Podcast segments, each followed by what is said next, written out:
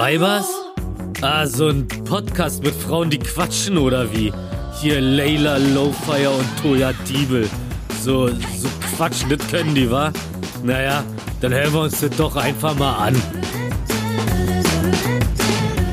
Hallo und herzlich willkommen bei einer neuen Folge von Weibers. Hallo und herzlich willkommen. Ich bin Toja Diebel und ich glaube, ich habe einen Scheidenpilz.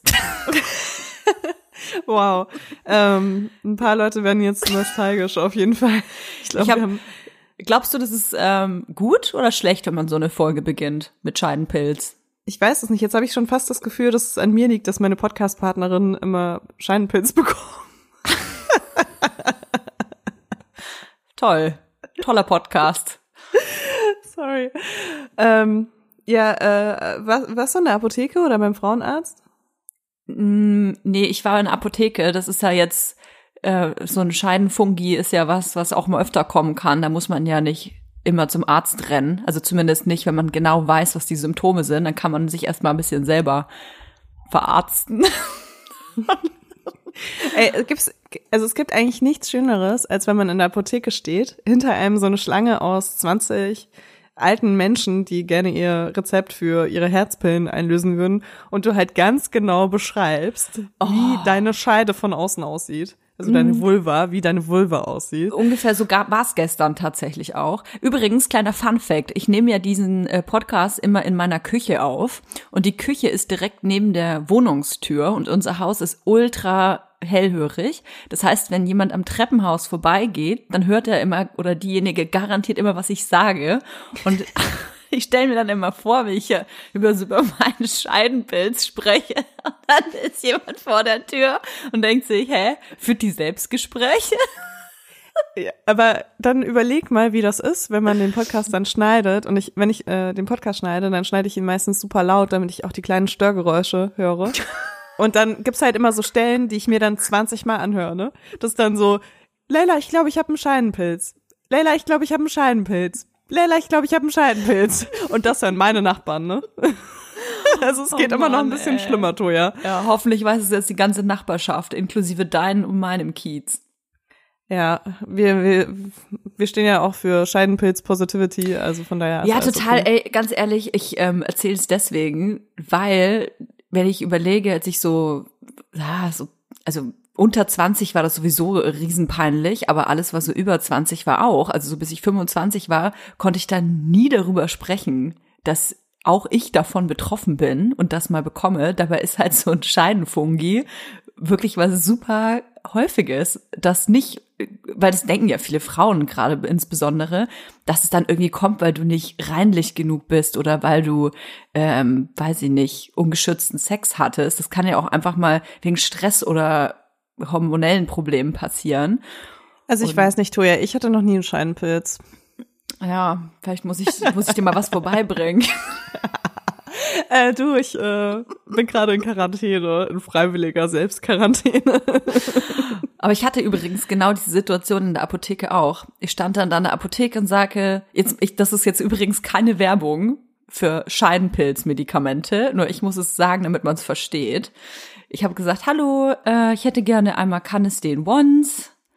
Und dann sagt die, äh, was, was hätten, wa, wa- was, was, was hätten Sie gerne? Und ich so, ja, ich hätte gerne Canesten Once, äh, Fungi. Weil mir nicht eingef ich wollte nicht Scheidenpilz sagen, habe ich Fungi gesagt. Ja, die, dann merkst du auch mal, wie die Leute so links und rechts dann so betreten auf den Boden gucken. Ja, ist kein schönes Thema. Mir war das äh, früher echt krass peinlich. Ich weiß noch, dass ich einmal, als ich so, ähm, da war ich vielleicht so 16, 16, 17, da hatte ich äh, Sex ohne Kondom und habe direkt äh, Strafe bekommen und hatte irgendeine ganz widerliche Geschlechtskrankheit, die ich mir, ähm, die ich mir, muss ich sagen, zu Recht eingefangen habe. Und ähm, das, Was hattest du ah, denn? Ich kann mich leider nicht mehr erinnern. Ich glaube tatsächlich, dass es Chlamydien waren. Und also ich bin mir aber nicht mehr ganz okay. sicher, aber auf jeden Fall hat, hat man es ganz doll gerochen. Also ich meine, du konntest mich quasi aus fünf, Okay, du, kannst mich aus fünf, du konntest mich aus fünf Kilometern erschnuppern. Und, Okay, und jetzt pass auf, Oh mir war je. das so peinlich damals, dass ich ähm, mich nicht mal getraut habe, zum Arzt zu gehen. Oh nein. Crazy, ne? Was man für komische Gedanken hat. oft als äh, junger Mensch auch, dass man, weiß, weil man so beschämt ist und einem irgendwas so peinlich ist, damit nicht mehr zum Arzt gehen will. Und ich weiß noch, dass als ich Ja. dann damals zum Arzt gegangen bin, weil man es halt echt, ich habe es halt echt nicht mehr ausgehalten. Ich konnte mich ja auch selber nicht mehr riechen. dass ich dem, als ich auf dem Stuhl saß, auch nicht gesagt habe, dass ich was hab. Ach krass, bist du einfach zur Kontrolle hingegangen? Mhm, und habe halt quasi gehofft, dass der das einfach selber, äh, dass der das halt selber me- merkt. Und er hat dann bestimmt sowas gesagt wie, "Mm, Frau Diebel, ich glaube, Sie haben da eine ganze Armee voll Chlamydien. Und ich dann so, ach so, echt? Äh, habe ich überhaupt gar nicht gemerkt. Und die ganze Praxis. Naja, egal. Komm, ich will das jetzt nicht Okay, detailliert hat ausführen. gestunken. Oh, was? Ich habe das überhaupt gar nicht mitbekommen. Krass, ey. Ja, aber das ist ja echt auch, weil man wird ja mit Geschlechtskrankheiten auch so gar nicht konfrontiert, bis man dann auf einmal irgendwie in einem Alter Eine ist. Ja. Ja, voll. Hattest du schon mal eine? Ähm, nee, ich hatte tatsächlich bis jetzt nur bakterielle Infektionen. Das war voll krass, weil ich hatte auch mal Sex mit jemandem, auch unverhütet, der hatte auch Chlamydien. Und der wollte mir das dann sogar noch anhängen. Ähm, also im Nachhinein hat er sich dann gemeldet und war so, ey, ähm, du solltest dich mal checken lassen, weil ich habe nämlich Chlamydien.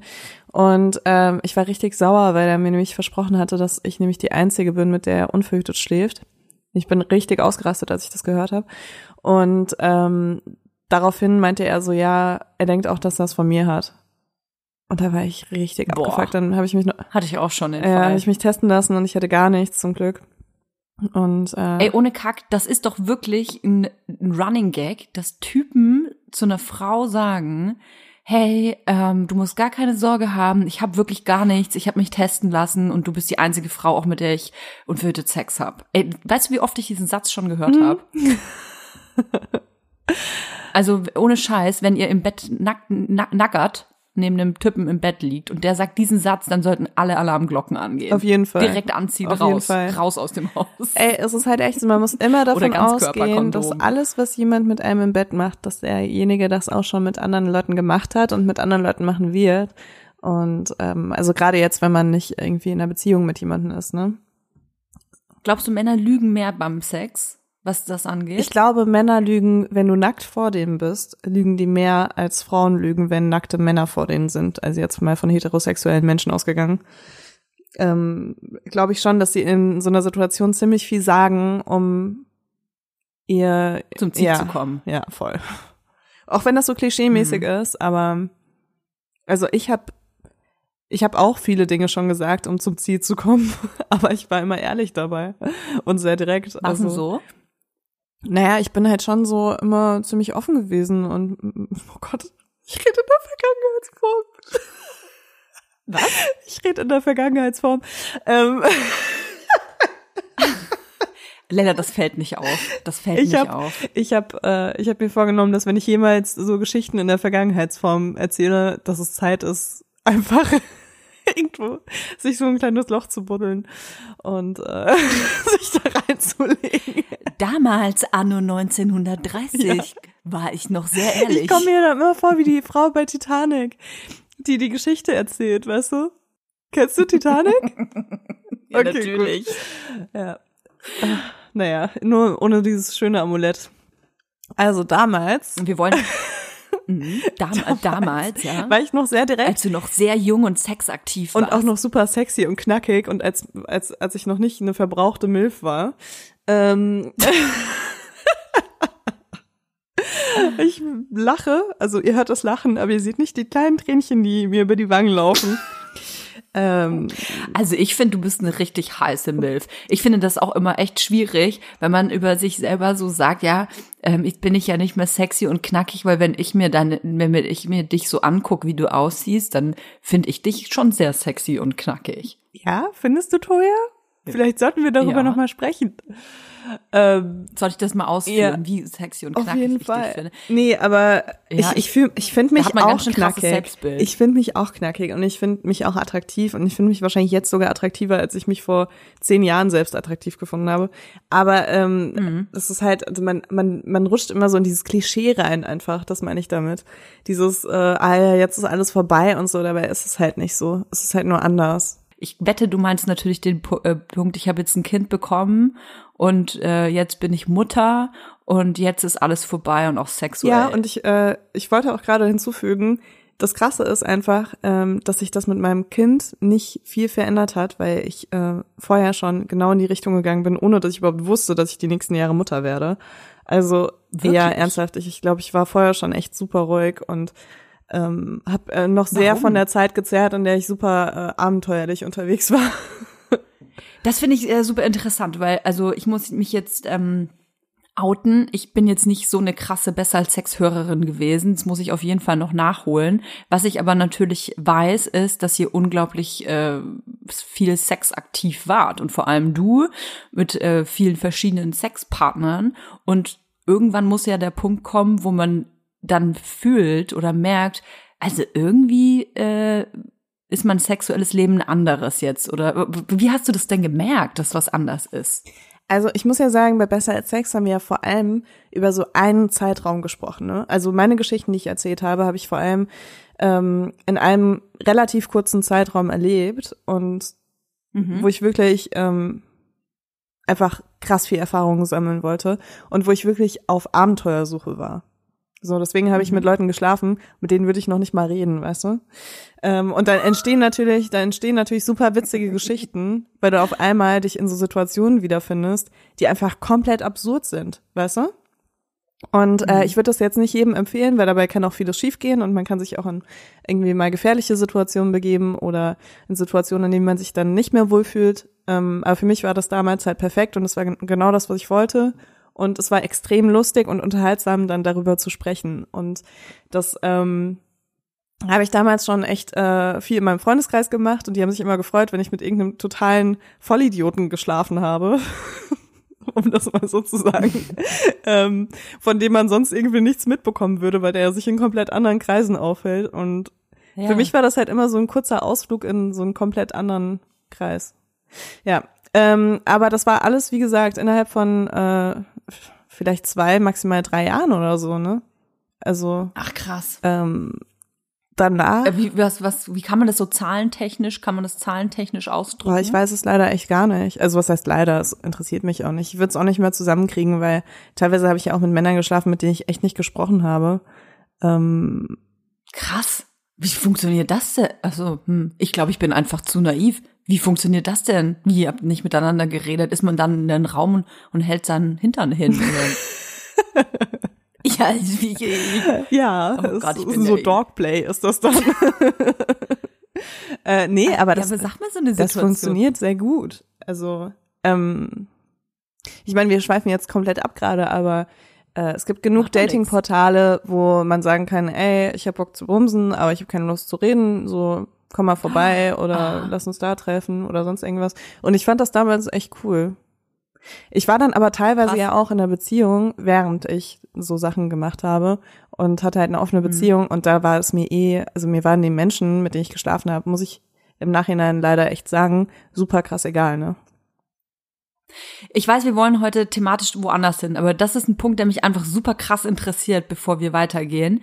Ähm, für mich ist Sex immer so eine, eine Art Kommunikation auch. Also es muss ja nicht immer Liebe sein, da bin ich absolut auch nicht der, der, der Typ, der sagt, ja, aber man muss ja jemanden, in jemanden super krass verliebt sein, mit dem zu schlafen. Nee, weiß ich, dass es bei mir auch diese Gefühle gibt, dass man einfach nur Sex will.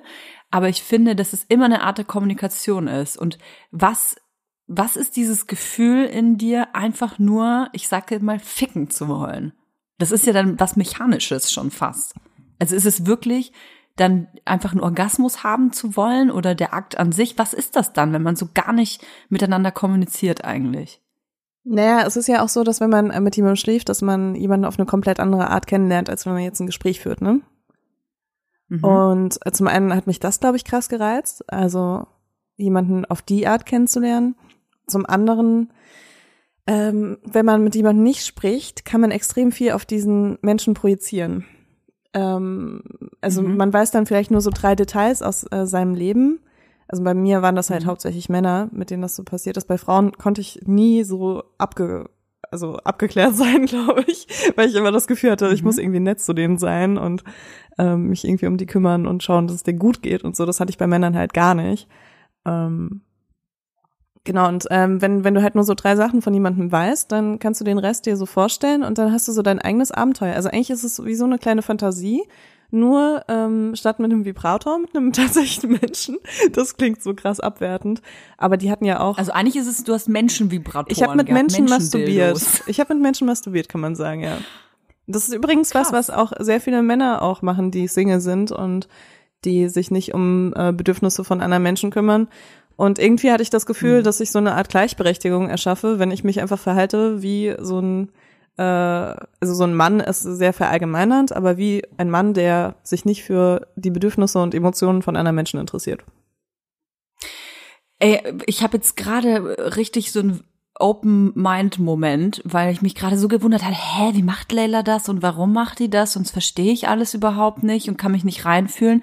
Aber letzten Endes, wenn ein Typ in Puff geht und die Dienste einer Prostituierten in Anspruch nimmt, dann will der mit der ja auch nicht irgendwie seinen Tag bequatschen. In den meisten Fällen zumindest. Ja, nicht. und äh, da musst du Sondern nur will nicht mal ja den Puff rausholen, weil die meisten, ähm, naja, die meisten ist, ich habe dazu keine fundierten Statistiken, aber sehr viele Menschen ähm, benutzen Tinder genau so. Weißt du, nur dass ähm, der Mhm. Unterschied ist, dass ähm, aus meinen Erfahrungen heraus kann ich sagen, dass viele Männer immer das Gefühl haben, sie müssen dann irgendwas vorspielen noch, was mich halt total nervt und was auch diesen Begriff Fuckboy einfach ins Leben gerufen hat. Das sind halt diese Menschen, die so tun, als ob sie Interesse an dir haben, um damit mit dir zu schlafen und dann auch weiter Ja, so zu tun, als ob sie sich für dich interessieren, für deine Bedürfnisse, Emotio Emotionen und alles Mögliche, um dich dann halt so krass äh, fallen zu lassen und zu ghosten. Und ähm, das finde ich halt viel schlimmer. Also mich stört das nicht oder mich hat das halt nie gestört, irgendwie als ich Single war und auf Sex aus war, wenn Typen gesagt haben, ey, hier aber äh, nur bumsen oder so, war ich so, ey, ich bin die Letzte, die sich da beschwert. Aber ganz oft war es eben andersrum. Und ganz oft hatte ich, hatte ich die Situation, dass ich Affären hatte mit Männern, die ähm, dann angefangen haben, so, ja, ich kann nicht aufhören, an dich zu denken und so weiter, die dann angefangen haben, so mit, mit ihrem Fuckboy-Modus, was ich nicht verstanden habe, ne? Weil es war alles abgeklärt eigentlich und auf einmal fangen die an so zu tun, als ob sie so Gefühle für mich entwickeln würden, nur um dann aber nicht, oh, sorry, jetzt habe ich mein Mikrofon gehauen, ähm, nur um dann aber nicht ähm, abliefern zu können, ne? Aber ist das, kann das nicht auch eine Art des Flirtens sein? Also, wenn ich an mich selber denke zum Beispiel und ich hatte eine Affäre, ich spreche übrigens ganz bewusst in der Vergangenheit, weil ich befinde mich ja äh, in, einer, in einer Beziehung mit einem Mann. Ähm, aber als ich Affären hatte, kannte ich das von mir auch, dass selbst wenn ich jetzt nicht irgendwie super krass interessiert war an der emotionalen Welt meines Partners, dass man irgendwie sich so Nachrichten hin und her geschickt hat von, hey, ich denke an dich oder also einfach um zu flirten, um da eine Spannung aufzubauen oder beizubehalten. Ja, ich glaube, bei mir ist es einfach so ein bisschen das Unverständnis dann auch teilweise gewesen, weil ähm, ich halt irgendwie, ich brauche irgendwie keine Bestätigung von Männern. Wa- Wahrscheinlich, weil ich immer viel Bestätigung bekommen habe und das eher teilweise als unnötig oder zu viel empfunden habe. Und ganz oft ähm, sind die Menschen, die dann anfangen, so da so eine emotionale Ebene mit reinzubringen, obwohl die halt gar nicht irgendwie was Emotionales wollen, ähm, Mhm. auf die, die so auf Bestätigung aus sind. Und das ist was, was, womit ich nicht so gut klarkomme. Wenn Leute. Ey, das ist so krass, wie wir uns da unterscheiden, weil wenn ich an meine Sexpartner denke, dann kann ich sagen, dass ich 90 Prozent von den Männern, mit denen ich geschlafen habe, nur hatte, weil ich die Bestätigung von denen wollte. Mm, Und nicht, weil ich Bock auf Sex hatte. ja, Ich würde, ich würde echt behaupten, 90 ja, Prozent. krass. Ja, das ist echt, also ich würde nicht sagen, dass ich noch nie mit jemandem geschlafen habe, weil ich Bestätigung gebraucht habe, aber es war wirklich selten, glaube ich. Also ich kann mich jetzt gerade an nichts erinnern, was, was so war. Jetzt gab's aber ja quasi einen Cut in unser beider Leben, wo sich das alles geändert hat. Nee, eben nicht. Na toll, bei mir schon. Ja, bei dir schon, aber du hattest ja auch noch ein komplett anderes Leben, bevor du ein Kind bekommen hast. Mein Leben war ja schon echt ähm, ziemlich bodenständig, finde ich. Also für meine Verhältnisse. Aber, aber du hast ja gesagt, dass alles in diesem Zeitraum passiert ist. Wann oder warum war dieser Zeitraum vorbei? Ähm, ich habe irgendwann das Interesse, glaube ich, verloren. Also erstens habe ich ähm, das Interesse verloren, ähm, irgendwie so viele Männer kennenzulernen, weil irgendwann, wenn du, also wenn du in so einem kurzen Zeitraum mit so vielen verschiedenen Männern schläfst, irgendwann hast du gefühlt mal so jeden Typ einmal durch. Also da brauchst echt noch viel, dass du dir denkst, oh, sowas hatte ich noch nie. Weil ganz oft waren die Situationen einfach, dass ich einen Typen gesehen habe und mir dachte, oh, mit so jemandem habe ich noch nie Sex gehabt. Und ähm, Krass, aber, aber, aber geht's beim Sex nicht auch, du hast es ja selber vorhin gesagt, es geht ja nicht nur um die Mechanik, sondern es geht ja auch darum, den Menschen kennenzulernen. Und jeder Mensch ist ja unterschiedlich. Also ja, voll.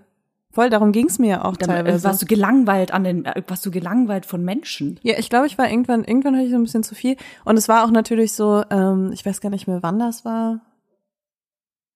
Also irgendwann hatte ich auch äh, eher Lust, mich auf eine Person zu konzentrieren, glaube ich. Und, und Ah, manchmal ja. war die Person einfach ich. Also manchmal war das gar nicht so. Dann äh, natürlich ist es auch so, wenn du immer nur so einmal mit jemandem schläfst, dann ist der Sex meistens gar nicht so gut. Also der ist dann halt. Ähm, Das ist auch so ein Ding, das, das verstehe ich zum Beispiel auch nicht. Du, du jetzt sagst du selber. Ich kann mich nicht erinnern, ob das ich, also ich kann es, glaube ich, an zwei Fingern abzählen, dass ich, wenn ich schon mal Sex hatte mit einer Person, weil es ein One-Night-Stand war oder so, nee, ich glaube, es war kein einziges Mal gut.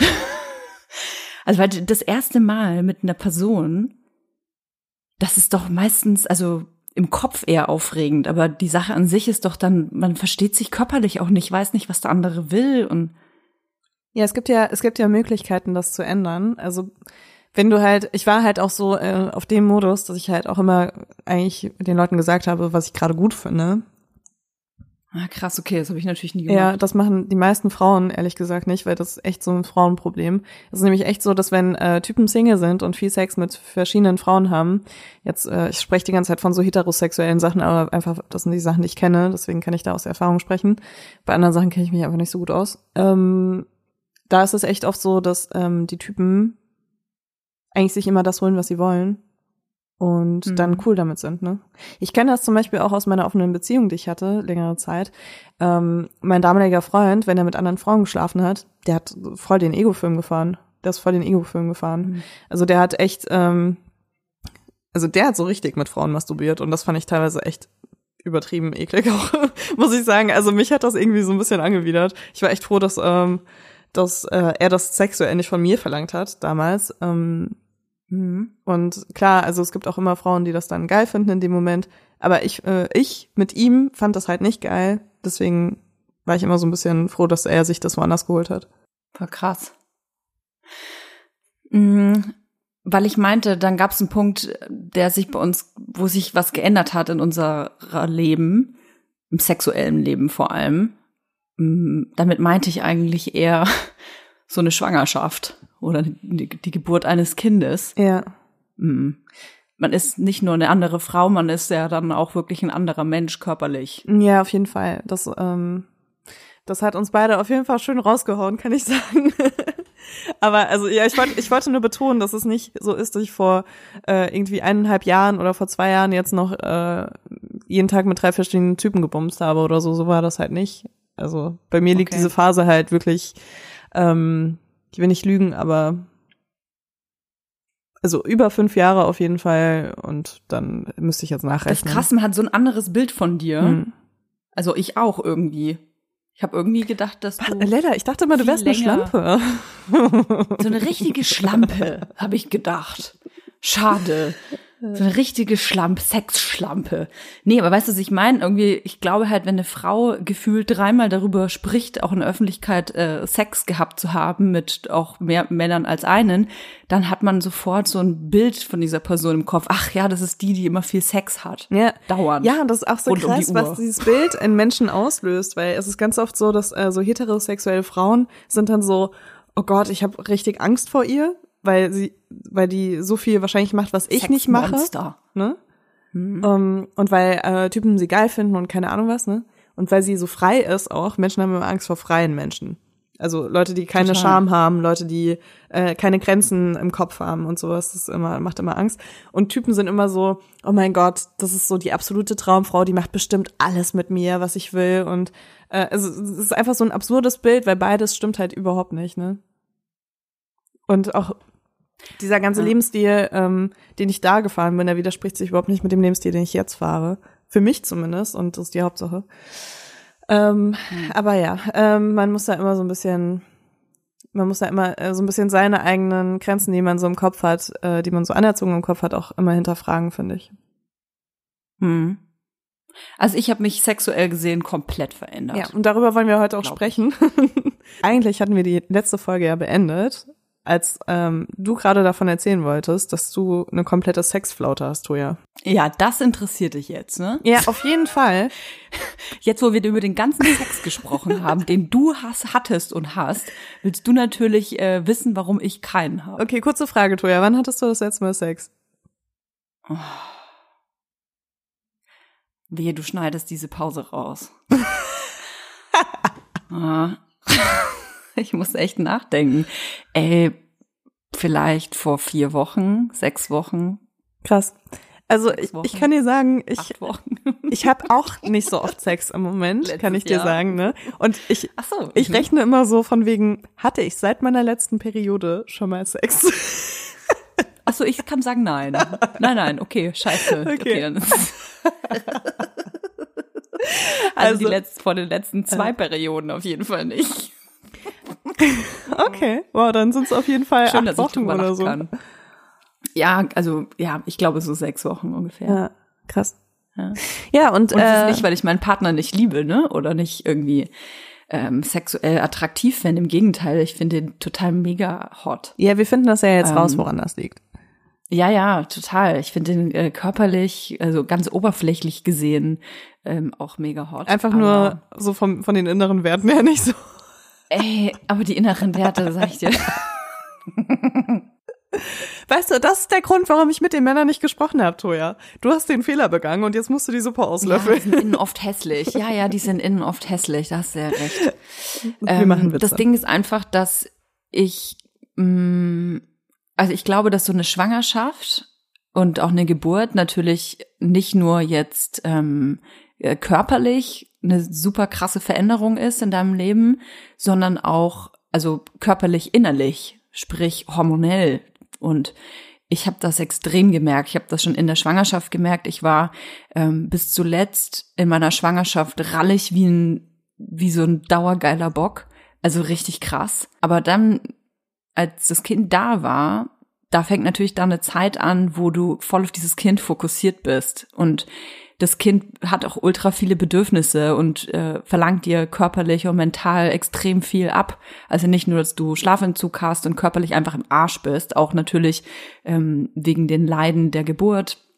Je nachdem, was man natürlich für eine Geburt hatte. Ich habe aber bei mir sämtliches äh, gerissen und ähm, das muss ja auch erstmal heilen. Und man sagt, glaube ich, so, also frühestens nach sechs Wochen, wenn alles okay ist, kann man sich da wieder rantasten an den Sex.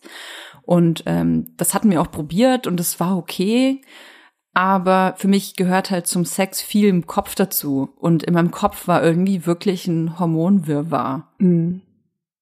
Und das musste erstmal, ich habe sehr lang gestillt auch, muss ich dazu sagen. Und ähm, ich habe mal irgendwie gelesen, dass während eine Frau stillt, ähm, werden Hormone auch ausgeschüttet, die quasi dir sagen, hey, du musst keinen Sex haben, weil wir füttern hier noch ein anderes Kind und es hat auch Bedürfnisse und warte mal bis zum nächsten quasi. Ja. So von der Prolaktin naturbiologisch das so ausgerichtet. genau. Und ich habe sehr lange gestillt, also quasi gefühlt noch bis gestern. Und jetzt muss ich meinen Körper, glaube ich, echt einfach wieder ähm, einrichten. Muss ich zurückfinden zur sexuellen Superpower. Also man kann auf aber jeden Fall sagen, dass, da. äh, dass du seit der Geburt noch gar nicht so eine sexuelle Phase hattest. Nee. Okay. Ja. Nee. Also ich hatte natürlich, ähm, ich hatte natürlich schon Sex, ne? So ist es nicht. Aber ich bin der Meinung, dass man sich oft auch selber ein bisschen dazu überreden muss. Das soll jetzt nicht negativer klingen, als es ist. Also wenn man wirklich gar keinen Bock hat, dann soll man auch keinen Sex haben und schon gar nicht, wenn es nur ein Partner will. Ähm, aber manchmal muss man sich einfach, man muss sich, wie, sag- wie heißt dieses, dieses Überwinden. Man muss sich überwinden, um, um Oder ja, es ist äh, schwierig, also es hat nichts mit Konsens äh, jetzt zu tun, was wir sagen. Gar nicht, überhaupt Aber nicht. es ist Nein, manchmal nein. so, dass man, ähm, wenn man dann Sex hat, dass es halt voll gut ist und dass man Genau, einfach so ein genau, bisschen genau. sexfaul ist. Und wenn man ist sexfaul sexfaul, ist, ja. dann dann hilft das auf jeden Fall, sich ab und zu mal ein bisschen dazu zu Richtig. überwinden. Und man kennt das und wenn man schon eine längere Phase zum Beispiel keinen Sex hatte, dann ist es auch immer gemütlicher, auf Dauer keinen Sex mehr zu haben. Also ich Ja. finde, dass je länger man eine Pause macht, desto weniger schlimm wird's auch, weil man sich denkt, ach, jetzt ist doch jetzt, ach, das habe ich mich schon dran gewöhnt, nee, brauche ich jetzt nicht mehr. Ja, ich weiß total, was du meinst. Ähm, ich dachte auch ehrlich gesagt, dass wir total allgemein über so Sex, mh, Sexflauten in Beziehungen sprechen, aber das ist ja Ach jetzt so. schon sehr spezifisch, ähm, was Sex nach der Geburt angeht und das sind für mich irgendwie zwei komplett unterschiedliche Themen. Total. Weil ich weiß kann nicht, natürlich jetzt nur von mir sprechen. Ja, ich also weiß nicht, wie hatte das, bei dir war, dass okay, also du warst noch nie in einer Beziehung, wo du gemerkt hast irgendwann, dass deine Libido so ein bisschen so Nee, tatsächlich nicht. Ich hatte allerdings schon den Fall, dass mein Gegenüber keinen Bock auf Sex hatte. Und das war für mich richtig krass schlimm. Okay. Ähm, Ja. Kam das so äh, gegen, also gegen Ende ist gemein zu sagen, aber äh, kam das so nach einer Weile oder war das äh, so von Anfang an? Nee, nee. Das war tatsächlich äh, von Anfang an. Mm, Man, oder beziehungsweise ich dachte halt immer, dass wenn man in einer Beziehung ist oder jemanden kennenlernt, dass ähm, die sexuelle Hochphase natürlich direkt am Anfang ist und ähm, dass äh, das dazugehört und am besten täglich oder mehrmals und ich hatte damals einfach jemanden kennengelernt, für den das halt auch nicht, gar nicht denselben Stellenwert hatte Mhm. wie für mich. Und ich finde, wenn man das vorher noch nicht kannte, dann ist das äh, für einen selber auch unverständlich. Und ähm, ich hatte ganz am Anfang schon mal erzählt, dass ich bestimmt, einfach weil ich es, glaube ich, nicht anders kennengelernt hatte, hauptsächlich mit Männern geschlafen habe, um Bestätigung zu bekommen. Und wenn man dann auf einmal einen Mann hat, den man selber gut findet, oder eine Frau, ist jetzt egal, und die das Gegenüber ähm, möchte keinen Sex haben, dann bezieht man das halt oft auf sich selbst, weil man sich denkt, okay, ich bin nicht attraktiv genug oder ich mache was falsch, der hat keinen Bock auf mich, die hat keinen Bock auf mich ähm, und fühlt sich sehr schnell sehr schlecht und abgewiesen. Und dieses Gefühl des ähm, dieses Abweisens, das war für mich unerträglich und hat ähm, also ich habe da auch viel geweint und also weil ich das einfach ich konnte es nicht verstehen, ich konnte mich da nicht Mhm. reinversetzen. Ja, ich kann das auch nachvollziehen. Also ich hatte echt ähm, das auch nur einmal, dass ähm, ich mit jemandem zusammen war, der auf einmal keine Lust mehr hatte auf Sex. Und das war für mich ganz schlimm, weil das bei mir in einer Phase war, wo mein Libido extrem hoch war. Mhm. Und es war halt alles cool.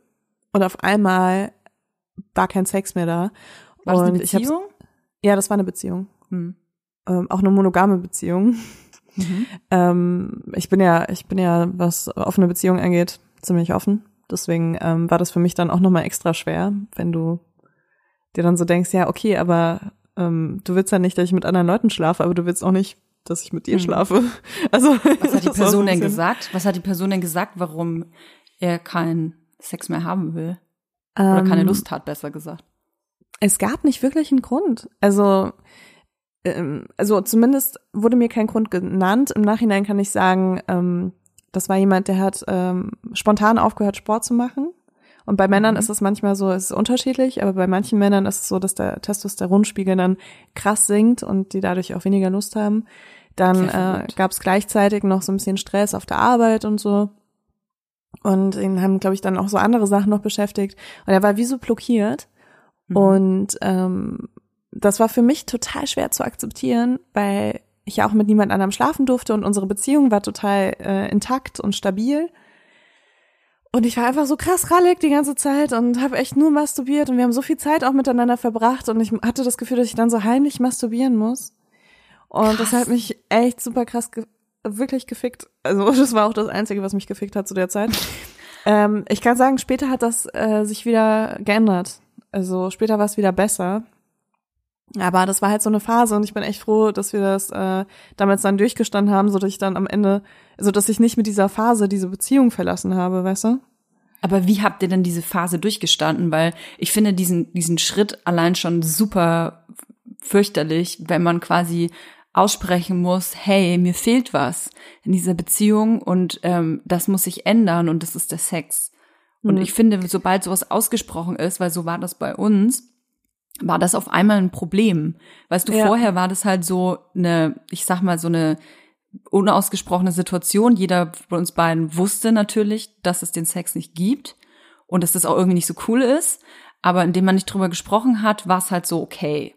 Und als es das erste Mal ausgesprochen wurde, war auf, auf einmal so ein Riesenelefant im Raum. Ja.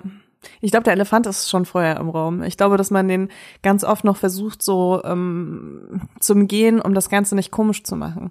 Aber im Endeffekt, äh, gerade wenn das so relativ ähm, spontan abebbt, der Sex in der Beziehung, mhm. merken das ja beide.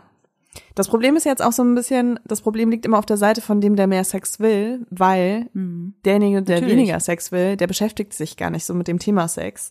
Und der findet es ja gut, dass es nicht, dass es weg ist. Genau. Das Einzige, was für denjenigen halt äh, schlimm ist, ist äh, permanent so das Gefühl zu haben, dass der andere was von ihm erwartet, was man nicht abliefern kann. Also das ist halt, das kommt immer mit und je nachdem, was man für ein Mensch ist. Also ich, ich war auf beiden Seiten schon. In der Beziehung, muss ich sagen. Echt? Ja, weil das ist richtig, was du sagst. Es ist natürlich für denjenigen, der es nicht will, äh, super anstrengend und auch sehr unangenehm, wenn die andere Person sagt, ja, was ist denn jetzt? Ne? Mhm. Also wann, wann schlafen wir denn jetzt miteinander? Wie ist das dann jetzt? Und ähm, man kann sich dann natürlich sehr schnell bedrängt fühlen und schlecht fühlen und ähm, schuldig fühlen. Und ich muss äh, leider zu meiner Schande gestehen, dass ich damals aber schon gedrängt habe. Einfach weil ähm, das bei mir ähnlich war wie bei dir. Ich war in so einer Hochphase meiner Libido und habe mir immer gesagt und auch ihm damals gesagt, so du, ähm, ich bin super jung, ich bin ähm, in meiner Hochphase und jetzt, äh, jetzt kriege ich das nicht mehr und soll aber auch natürlich das nicht woanders suchen. So, was, was mhm. passiert denn dann jetzt? Dann, dann, dann ist das ja eigentlich zum Scheitern verurteilt. Also ich bin da leider immer sehr rigoros gewesen und sehr so brachial. Mhm. Das ist natürlich eigentlich der falsche Weg in so einer Situation. Ja, ja klar, aber man weiß es ja dann oft auch nicht besser und man ist ja auch so geleitet von seinen eigenen Emotionen. Also was ja. ich echt empfehlen kann, in so einer Situation ist immer einen Schritt zurück zu machen und äh, sich erst vorher zu überlegen, so ähm, ist es jetzt gerade, dass ich ähm, nicht genug Bestätigung bekomme? Ist es so, dass mir sexuell wirklich, also körperlich, sexuell nach meinen körperlichen Bedürfnissen her was fehlt? Ähm, also weil man kann ja auch so ein bisschen was mit so Masturbation kompensieren, ne? Oder auch mit anderen Sachen, weil vielleicht hat mal jemand irgendwie zeitweise keine Lust auf Penetration, dann gibt's ja auch andere Sachen, die man machen kann. Ähm, also man muss echt immer für sich auch, glaube ich, erst so dieses Problem analysieren, dass man das mhm. überhaupt mhm. kommunizieren kann. Weil das Schlimmste, was du, glaube ich, machen kannst, ist, ist in der Situation, dass du dann anfängst, deinem Partner, deiner Partnerin irgendwie für alles die Schuld zu geben ähm, und einfach nur und vor allem die ja und vor allem die Pistole auf die Brust ja, zu setzen, ne? Genau, Wie weil niemand, hab. also du hast ja dann auch keine Lust, dass dein Partner mit dir schläft, obwohl er keinen Bock drauf hat, ne? Also es sei denn, du hast irgendein anderes Problem, was du auf jeden Fall mit jemandem professionell besprechen solltest. Ähm, aber ansonsten, also du, du willst ja, dass dein Partner Bock hat, mit dir zu schlafen. Und das erreichst du ja nicht dadurch, dass du sagst, du musst jetzt mit mir schlafen. Also mein Partner hat damals ähm, dann, als es glaube ich auch schon vorbei war, mir im Nachhinein gesagt, dass er glaubt, er würde am, äh, ich glaube Maria Magdalena Komplex heißt das, leiden. Oh krass, ey, witzig witzig, weil da genau als ich in der Situation war, habe ich auch viel über dieses Thema recherchiert. Ich kann also, mal ganz ähm, kurz sagen, was du meinst, das ist. Äh, du meinst aber den Madonna-Hurenkomplex, oder? Ja, was habe ich gesagt? Maria Magdalena. Magda Maria Magdalena. Meins klingt eleganter. Ganz, Meins klingt ja, viel eleganter. Das wäre dann aber nur der Hurenkomplex sozusagen. Nee, nee, das ist, äh, was nochmal? Maria Hurenkomplex. Nee, äh, Madonna Hurenkomplex. Wow. Jetzt haben wir es. Ja, erklär mal ganz kurz. Genau, der Madonna-Hurenkomplex, ähm, der äh, wurde von Freud erfunden, kann man sagen. Also er wurde entdeckt oder vermutet, er wurde vermutet, das sind ja alles eher also Vermutungen. Und da geht's darum, dass ein Mann, wenn er eine Frau attraktiv findet, die mit der er noch nicht zusammen ist, dass er ähm, sie eher so als Hure sieht und dass ähm, er sich da so sexuell so krass ausleben mhm. kann. Wenn er dann äh, allerdings mit ihr eine Familie gründet oder auch äh, eine Beziehung eingeht und sehr viel Nähe entsteht, mhm. dass er sie dann auf einmal so als Madonna sieht und als unantastbar ähm, unantastbare genau und Unbefleckt. er darf nicht seine sexuellen Fantasien mit ihr ausleben, weil sie so wirklich heilig mhm. ist. Und es gibt auf jeden Fall Männer, ähm, die das haben. Es gibt übrigens auch andersrum Frauen, die auch sowas haben. Das heißt dann, Je das also, heißt dann ähm, äh, Jesus Fuckboy Komplex. ähm, ja, vielleicht nicht ganz so, aber Kennst du den Jesus Fuckboy Komplex? du, ich bumst dich gerne, aber wenn wir zusammen sind, geht das nicht. Sind wir unbefleckt. nee, aber ich finde es total interessant, weil es ist, ich, ich habe das auch sehr oft schon erlebt, also gerade ich wahrscheinlich, mhm. weil dadurch, dass ich früher Aktfotos gemacht habe und Männer mich immer extrem sexualisiert haben, auch aufgrund meiner großen Brüste und meiner Figur und allem, ähm, habe ich das extrem erlebt, dass Typen, wenn ich die kennengelernt habe, mich super geil fanden, richtig schmutzigen Sex mit mir haben konnten und sobald wir uns öfter getroffen haben, die auf einmal so ganz komisch wurden Ey, und wirklich? dann so, ja voll und dann auch nicht mehr wollten, dass ich Aktfotos mache und auch nicht mehr wollten, dass Männer mich geil finden Aha. und total eifersüchtig dann wurden und äh, also das spielt alles so in diesen Komplex mit rein, den äh, Freud da damals beschrieben hat. Aha. Ich finde übrigens nicht alles gut, was Freud macht, will ich gleich sagen. Bitte, auf gar keinen Fall. Ganz komische Ansichten.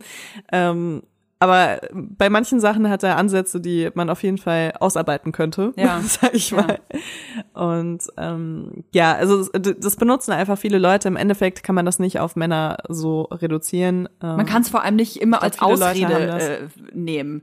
Also da, das, das habe ich halt manchmal das Gefühl, weißt du, dass Männer ähm, anstatt irgendwie wirklich die Gründe dafür zu suchen, es kann ja auch einfach und anstatt die Arbeit zu machen. Richtig, die Arbeit zu machen, einfach zu sagen, ja, ich kann aber leider nichts tun dagegen, weil ich habe den Madonna-Huren-Komplex und du bist jetzt meine Madonna. ja. ja. so einfach geht das nicht. Ja. Also man entzieht sich da auf jeden Fall ähm, der Arbeit am eigenen Sexleben oder in der Beziehung. Ja, also ich bin nicht mehr mit dem Voll. Mann zusammen, falls sich jemand jetzt fragt. Ey, ähm, was ich auf jeden Fall sagen wollte, ähm, es gibt auch so ein äh, Modell, was, was viele so Sexualtherapeuten auch beschreiben, äh, wo, wo sie sagen, dass ähm, Männer äh, Sex brauchen, um Nähe zu entwickeln und Frauen Nähe brauchen, um Sex haben zu können. Aha. Finde ich auch mega interessant. Es stimmt aber so auch nicht auf die Geschlechter jetzt so hundertprozentig, ähm, kann man nicht hundertprozentig auf die Geschlechter so zuordnen. Mhm. Aber ähm, was auf jeden Fall Fakt ist, ist, verschiedene Menschen haben verschiedene Arten, wie sie an Sex rangehen und haben verschiedene Arten, wie sie Nähe empfinden. Und ich glaube, dass man in jeder Beziehung, wo so eine Sexflaute irgendwann entsteht, dass man sich überlegen muss, okay, bin ich jetzt jemand, der Nähe braucht? Um Sex haben zu können? Oder bin ich jemand, der Sex braucht, um Nähe haben zu können? Mhm. Und ähm, da entstehen halt, also dass man so die Dynamiken so ein bisschen analysiert, weil es ist ja voll oft so, dass ähm, äh, wenn, also mal an, angenommen, ähm, wir sind beide in einer Beziehung, Toja. Wir ne? beide zusammen, das wäre schön. Genau. Ja, ne? Dann hätten wir aber ziemlich viele Kinder. Und keinen Sex, äh, ich aber. weiß nicht, ob ich dafür bereit bin. Und keinen Sex, ja. aber viele Kinder, ähm, Aber es wäre praktisch, weil dann könnten unsere Kinder sich so gegenseitig um sich kümmern, weißt du? Ja, das dauert, glaube ich, noch ein bisschen, bis sie sich um Ach, irgendwas Man kann denen schon was egal. zutrauen. Egal. ja, erzähl. Ja, also mal angenommen. Wir werden ähm, in einer Beziehung. Wir, genau, wir werden in einer Beziehung. Wir haben einen schönen Abend, ja. ne? Du bist jetzt mal die, die eine Sexflaute hat, ja? Oder keine Libido oder sonst irgendwas. Ja, kann ich mich sehr gut rein. Jetzt mache ich dir, dachte ich mir, jetzt mache ich dir so Avancen, ja? Ähm, und bin so, na, Toja, wie wär's mal heute mhm. Abend? So ein bisschen Knickknack. Und äh, du bist halt so, boah, nee, Wäre unangenehm nicht, ne? für mich. Wäre unangenehm, ja, wär unangenehm Und du würdest wahrscheinlich sagen, du hast keine Lust. Ja, weil du bist müde, genau. du hast dich um die Kinder gekümmert den ganzen also, Tag. Weil, also ich halt betrage das jetzt mal auf meine Beziehung. Ähm, ich oder nee, kann ich gar nicht so richtig, aber wenn ich quasi so Avancen hätte, also jemand würde mir Avancen machen und dann würde ich mich unangenehm fühlen, weil ich müsste das ja ablehnen. Und mhm. Dieses, weil du eine gut erzogene Frau bist. Ähm, ja, ich bin aber sehr ehrlich. Also ich, ich, ich erfinde da nicht so Sachen, mhm. dass ich sage, ich habe Kopfweh oder was weiß ich, was für ein Querelen, sondern ich würde halt einfach sagen, nee, ich habe keine Lust. So, ne? Und das okay. würde mir aber automatisch, also hätte ich ein schlechtes Gefühl und auch ein schlechtes Gewissen, weil ich möchte ja, dass mein Partner immer glücklich ist. Und indem ich quasi mhm. sage, du, ich habe keine Lust, verwehre ich ja was. Und weiß, dass ich da ja. natürlich, da, da entsteht natürlich eventuell auch Frust. Also ne, es kann ne, nur eine kleine Enttäuschung sein beim Gegenüber, im besten Fall. Oder, also sagen wir Akzeptanz. Das kann aber auch eine kleine Enttäuschung sein. Und dann kann es sich aber auch anstarren zu einem großen Frustball. Und ich hatte, oder habe halt das Gefühl, dass je öfter man natürlich Nein sagt, desto mehr entsteht da ein großer, großer Frustball. Ja, was bei mir auf jeden Fall dann passiert ist, zum Beispiel, wenn ich äh, auch Sex ähm, für meine Bestätigung brauche in der Beziehung, mhm. ähm, dann fühle ich mich halt nicht bestätigt. Ich habe das Gefühl, ich bin ja irgendwie nicht attraktiv genug. Genau. Ich, und dann frage ich dich jetzt noch fünfmal und du sagst fünfmal nein und ich denke mir, okay, jetzt frage ich dich auch ja. nicht mehr. Ja. Und ähm, dann kommt noch hinzu, dass ich wahrscheinlich in der Zeit, wo ich frage, nicht nur frage, sondern dass ich vielleicht auch dir mal über den Hintern streiche oder ähm, dich irgendwie länger küsse oder sonst irgendwas. Also eventuell spüre ich gerade ein bisschen meine Libido aufkochen. ja, ähm, sag deinem Freund einfach, er kann mir dann später eine Rechnung einfach, äh, nee, andersrum, ich, ich stelle ihm später eine Rechnung. Wenn du jetzt quasi mir immer so sexy Nachrichten schreiben würdest und es mich so aufgeilen würde, dass ich auf einmal jetzt wieder voll zum Sexmonster mutiere. Okay, vielleicht war das ein bisschen zu explizit. Aber ähm, was ich sagen will, ist, ähm, er probiert das dann vielleicht, oder ich probiere das vielleicht nicht nur mit Worten, sondern ich probiere auch so körperlich, ja. äh, körperliche Annäherungsversuche, die du dann vielleicht auch ablockst, weil du Angst hast, ich erwarte von dir, dass wir schla ja, miteinander genau. schlafen. Ja. Und dann passiert nämlich folgendes, dass wir beide ähm, nicht mehr über Sex reden, wir äh, fassen uns nicht mehr an, wir haben keine körperliche Nähe mehr und das körperliche Nähe ist ja viel, viel, hat ein viel größeres Spektrum als nur Sex, ne? Also man hat ja über den Alltag hinaus, äh, man hat ja im Alltag auch einfach super viel körperliche Nähe im besten Fall. Aber weißt du was? So also ich, ich unterschreibe das total, dass äh, Körperlichkeit, und ich meine jetzt nicht Sex, sondern streicheln, ähm, umarmen, Händchen halten, ein Kuss, dass sowas ultra wichtig ist, einfach weil da ja auch ähm, äh, Hormone ausgeschüttet werden, wenn du körperlichen Kontakt zu jemandem hast, den du magst. Ähm, ich finde, dass es vielleicht eine Lösung sein könnte, also eine kleine Lösung, indem man seinem Partner, seiner Partnerin vielleicht sagt, nur, dass du Bescheid weißt, wenn ich dich in der nächsten Zeit anfasse oder dich streichel oder dir einen Kuss gebe, dann bedeutet das nicht, dass ich dich ficken will sondern ich will dich einfach Voll. nur anfassen. Also ich, ich versuche das gerade auf mich selber zu übertragen. Ja. Ich fände das, glaube ich, ein sehr schönes Gefühl. Das ist Gefühl. auch genau das, was ich gerade sagen Aha, will. Ja. Okay. Weil im Endeffekt, man, man, man reißt halt alle Brücken ab, mhm. die einen da überhaupt wieder hinbringen mhm. könnten, ohne dass man das merkt. Weil das sind halt einfach so Dynamiken in der Beziehung, die dann entstehen, die alle Brücken einfach komplett abreißen und am Ende ist einfach Frustration auf beiden Seiten. So die Person, die äh, gar keinen Sex will, fühlt sich halt auch nicht geliebt, weil einfach keine Nähe mhm. da ist. Und wenn du jemand bist, der Nähe braucht, um Sex zu haben, kommst du da überhaupt nicht hin, weil du nicht weißt, wo du anfangen sollst. Und deswegen, ich finde echt, ähm, dass es super wichtig ist, dass man in der Beziehung, auch wenn gerade kein Sex da ist, dass man das klärt, dass man sagt, woran es liegt.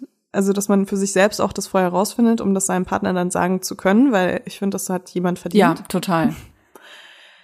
Ähm, dass man äh, sagt, dass es auf jeden Fall, also die Arbeit, die gemacht werden muss, die ist halt auf der Seite der Person, die halt weniger Sex haben will gerade, finde ich. Also es sei denn, es ist irgendwas. Ähm, naja, obwohl, also finde ich nicht. Ich rede jetzt nicht von Beziehungen, wo ähm, irgendwas schiefgelaufen ja. ist oder so, ne? Aber ich finde, dass jeder seine also Arbeit also ich, tun muss. Mh. Also ich, ich sehe das äh, wirklich wie du, dass die Person, die keinen Sex will, sagen muss, woran es liegt nicht sofort und nicht komplett ausufernd, aber ich finde, wie du gerade gesagt hast, man muss da so dem anderen schon erklären können, dass es vielleicht nicht an ihm oder an ihr liegt oder dass es irgendwie einen Ursprung hat, der vielleicht auch nur temporär ist, einfach um damit fairen Mitteln zu spielen. Aber ich finde, dass die Person, die mehr Sex will, auch viel Arbeit leisten muss, denn ähm, ich kann jetzt nur überlegen, wie ich mich damals verhalten habe und das war ja komplett falsch.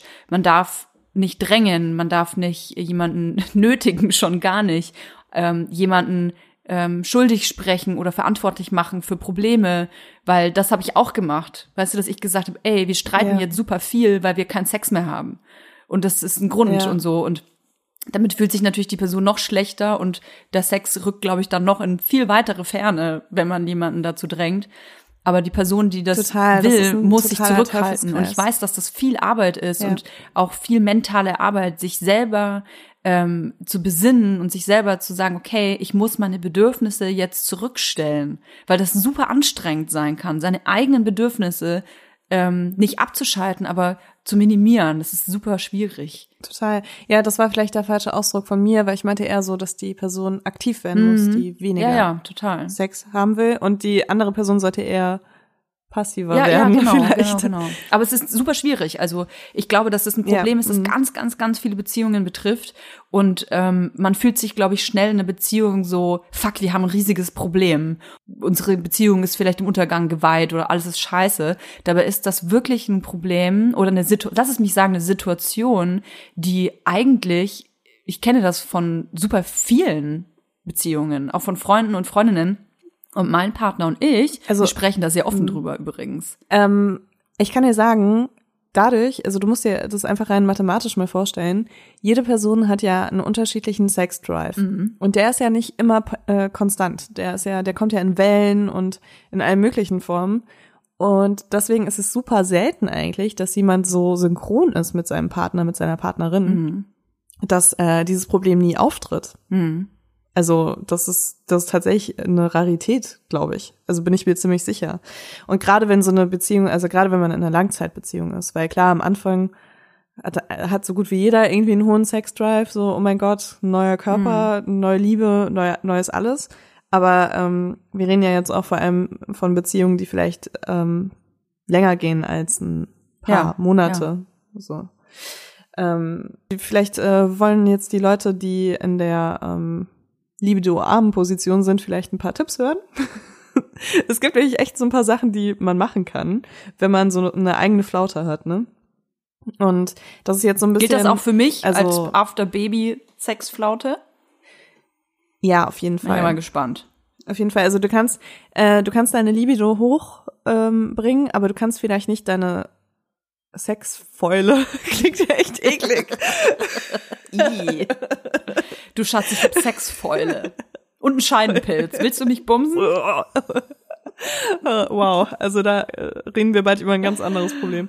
Ähm, nein, also wenn das daran liegt, dass du faul bist, was ich total nachvollziehen kann, Toja. Ganz ehrlich, ich habe ja auch gestern irgendwie auf Instagram hab ich auch darüber gesprochen, so ich habe halt so ein Stresslevel den ganzen Tag mit Arbeit und Kind und alles mit allem möglichen Mental Load und was weiß ich. Ähm, und dann kommt der Punkt abends, wo ich auf einmal nicht mehr so viel Stress habe und dann schlafe ich ein. Bei mir auch so. Also bei mir auch so. ähm, tatsächlich kann ich mittags am besten Sex haben, aber mittags bin ich halt am Arbeiten. Ja, das ist bei mir und- genau das Gleiche. Ich weiß gar nicht, wann, wann soll denn dieses Zeitfenster überhaupt sein? Also, sorry, aber wann soll ich denn Sex haben? Wenn das Kind im Bett ist, dann bin ich froh, dass es im Bett ist und dass ich meine Ruhe habe. Dann will ich entspannen. Ja, aber auf der anderen Seite muss ich auch mir wieder dann widersprechen, weil es gibt auch Momente, da ist die Libido so hoch, dass einem das total egal ist, wann, wo, wie, wie lange und auf welche Art. Also Echt? im Endeffekt mein persönliches Ziel für mich, wenn ich in deiner Situation wäre, aber ich bin dann natürlich ein bisschen extrem, wäre meine Libido so hoch zu treiben, Mhm. Dass ich mir gar keine Gedanken mehr darüber machen muss, wann der perfekte Zeitpunkt Ja, und wie ist. mache ich das? Verdammte Axt. Also du kannst natürlich viel mit Beckenbodentraining machen. Da sind wir wieder. Du und dein Beckenbodentraining, Ähm, ne? Ja, das ist einfach wirklich ähm, der Schlüssel für viele Türen. Echt? Aber ist es einfach, weil man sich dann, also ist es auch so psychologisch erklärbar, weil man sich dann vielleicht einfach so mit untenrum beschäftigt? Auch? Ähm, ich glaube, das hat viel mit Durchblutung auch zu tun. Mhm. Ich will nichts Falsches sagen, aber klar, also man man ist ja auch, wenn man so komplett abstinent lebt, denkt man ja gar nicht über sein Untenrum nach. Ich weiß noch, nach der Geburt, ey, es gab so Monate, da habe ich mich untenrum gar nicht angeguckt. Und das war für mich total selten, also seltsam. Ich auch nicht. Ich habe mich nicht, ey, ganz ehrlich, ich weiß, ich weiß, das ist jetzt noch mal so ein Side-Fact, aber ich habe mich gar nicht getraut, weil ich, ich hatte Angst, dass es anders aussieht. Weil ich, ich glaube, das erste Mal habe ich auch ein bisschen weil ich, geweint. Also ich ja, ich habe wirklich Angst gehabt, dass es, dass ich komplett, ich weiß nicht, was ich da erwartet habe, ob, ob ich da irgendwie das Auge Saurons erwartet habe oder so, aber also mein Damm ist halt gerissen und ich hatte auch einen Scheidenriss und irgendwie hat mein Gehirn dann gedacht, boah krass, es sieht bestimmt alles aus wie so ein Schlachtfeld da unten, aber ähm, ich kann äh, Frauen beruhigen, sieht alles sieht alles aus wie immer, also bei mir zumindest. Also ich habe eine kleine Kampfnarbe auf jeden Fall. Cool. Also ich habe, kennst du das bei Hunden, wenn die sich gebissen haben und dann haben die so einen Riss im Ohr? Geil, sowas hast du auch. Scheidenkampf. An der inneren Schamlippe, ja. An der, an der inneren Vulvalippe Cool. habe ich das. Guck ich mir immer an. So, ich brauche mehr Tipps, Okay. Leila. Sag mir bitte noch, ich brauche noch ein paar Tipps, Ja, sonst gehe ich hier Ähm, nirgendwo hin. also was ich wichtig auch finde, ist, äh, dass man darauf achtet, dass seine psychische Gesundheit auch in Ordnung ist, weil das Mhm. super ist auch wichtig. echt voll der Abturner. Ähm, wenn man wenn man Sachen hat, die einen gerade negativ belasten, ähm, finde ich, ist das ein Libido-Killer Mhm. hoch 10. Also da kann man auf jeden Fall irgendwie mal gucken, ob man sich einen Therapieplatz sucht oder was weiß ich, was man schon ganz lange machen wollte, was man vor sich hergeschoben hat. Meditation ist übrigens auch the key, ne? Hilft viel. Voll. Meditation, Bauchatmung, über den Tag hinweg immer wieder. Mhm. Jetzt höre ich mich an wie mein Therapeut.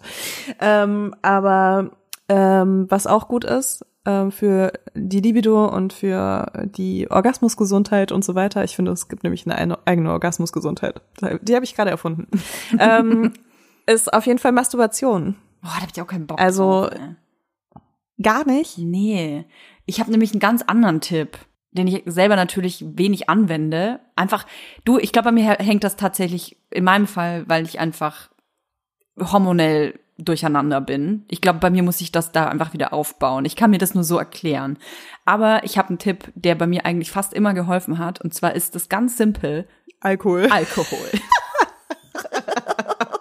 Nein, um Gottes, um Gottes Willen, ich will mal ganz kurz betonen, ja, ich trinke fast gar keinen Alkohol mehr. Also nur, dass äh, das mal klargestellt ist. Äh, was finde ich sehr gut hilft, ist über Sex zu reden. Das klingt jetzt so plump, Aha. aber Ich weiß, wer gleich auf jeden Fall ähm, ein paar Beziehungspunkte sammeln kann. Tatsächlich. Also ich finde, indem man über Sex redet und einfach mal irgendwie so einen dirty Satz dem anderen ins Gesicht ballert, auch wenn man vielleicht selber gar nicht so Bock auf Sex hat, aber alleine die Reaktion des anderen zu sehen, was der andere für einen Blick dann hat oder ähm, man spricht dann über das, äh, was man da gerade ähm, sich vorstellt oder was man gesehen hat. Vielleicht hat man auch ähm, einen attraktiven Körper im, im, im Fernsehen gesehen oder so. Aber ich finde, indem man über sowas spricht, werden irgendwelche Synapsen aktiviert. Okay, aber dann ist das vielleicht tatsächlich auch so ein bisschen dein Ding, ne?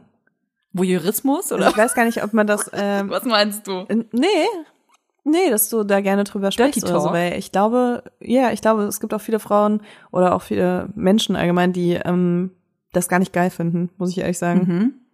die das gar nicht, äh, die darüber gar nicht reden wollen. Also kann schon sein, dass es dein Ding ist, Troja. Also Okay, also falls irgendjemand diesen Tipp mal an, ge, ge, anwenden möchte und gute Erfahrungen damit gesammelt hat, dann gerne Feedback an mich. Ich wollte einfach auch mal, wollte einfach auch mal einen Sextipp geben. Bin mir nicht sicher, inwieweit man den annehmen sollte, denn ich habe ja keinen Sex. Wegen deinen Hormonen, ne? Ja. Ich meine, man kann Hormone ja auch so ein bisschen, also bis zu einem gewissen Punkt auch ein bisschen steuern. Und ähm, ich glaube, Testosteron ist tatsächlich auch ein Libido-Hormon. Soll ich mir das jetzt spritzen? Ähm, und nee, aber du kannst ein bisschen Sport machen. Sorry, dass ich das sage. ja, das ist der nächste Punkt. Ich hab keinen Bock drauf. Ich habe eigentlich Bock auf gar nichts, Mann. Das ist echt scheiß Corona, kommt auch dazu. Wir ufern aus. Aber ja, ich werde mal ein paar Tipps ausprobieren. Ich fänd's ganz gut, wenn du mir ein paar äh, sexy Nachrichten schreiben würdest in der nächsten Zeit. Einfach damit wir es mal ausprobiert haben. Soll ich dann immer so Sprachnotizen hauen? Ja, meinem so. Freund auch vielleicht. Hi Troja, ich habe eine neue Windelmarke entdeckt. Hey, Toja, weißt du, was richtig geil ist? Die Bollo, die Kinderbollo ab zwölf Monate. Mm. nee, aber Ja, vielleicht so kannst du meinem Freund auch mal so Nachrichten schicken und mir. Ja. Wir können so ein, Oh Gott, da kannst du ein das- Abo, du kannst sowas wie, wie Kollega werden, weißt du, so, so ein Coaching, so ein Sex-Coaching. Du kannst so Abonnements kannst du verkaufen, Oh dass du einfach regelmäßig den Leuten dann all deinen Jüngern und Jüngerinnen so Sex-Voices schickst. Fände ich total geil, geiles Geschäftsmodell. Ich bin auf jeden Fall 50 Prozent beteiligt, meine Idee. Äh, ich muss los. äh, nee, aber ich wollte noch eine Sache Gerne. sagen, weil es gibt ja auch Sachen, die man in Beziehungen machen kann. Und Oh ja. ähm, ich, ich war ja auch schon in beiden Situationen, äh, auf, also auf beiden Seiten.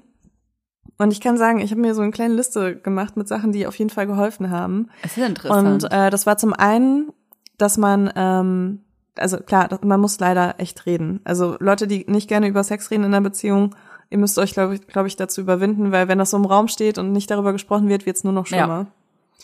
Äh, man muss dem Ganzen irgendwann einen Namen geben ab einem gewissen Punkt. Dann, ähm, man darf, also man muss halt wirklich darauf achten, dass man aktiv darauf achtet, nicht ähm, die Nähe in der Beziehung komplett zu vernachlässigen. Also mal einen Arm nehmen, küssen, irgendwie abends zusammen auf dem Sofa, nicht einer an der Ecke, einer auf der anderen Ecke, sondern irgendwie auch mal ein bisschen kuscheln oder sonst irgendwas. Also, dass man das halt nicht ähm, komplett aufhört, weil man, ja, wie gesagt, sich alle Brücken abreißt. Dann finde ich, ähm, gerade wenn man jetzt eine Familie hat, zum Beispiel ist Zeit zu zweit super wichtig.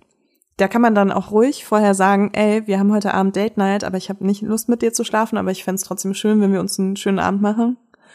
Ähm, weil ich finde es auch super wichtig, dass man dann auch wieder so positive Erfahrungen in seiner Beziehung sammelt. Weil es ist ganz oft so, dass wenn der Sex fehlt, dass, ähm, dass sich so krass auf, aus, ähm, dass sich so krass auswirkt auf die Beziehung, dass es irgendwann nur noch darum geht, dass einer nicht mit dem anderen schlafen will. Und dafür finde ich es wichtig, dass man dann wieder so positive Sachen zusammen erlebt. Ich habe auch noch eine Sache.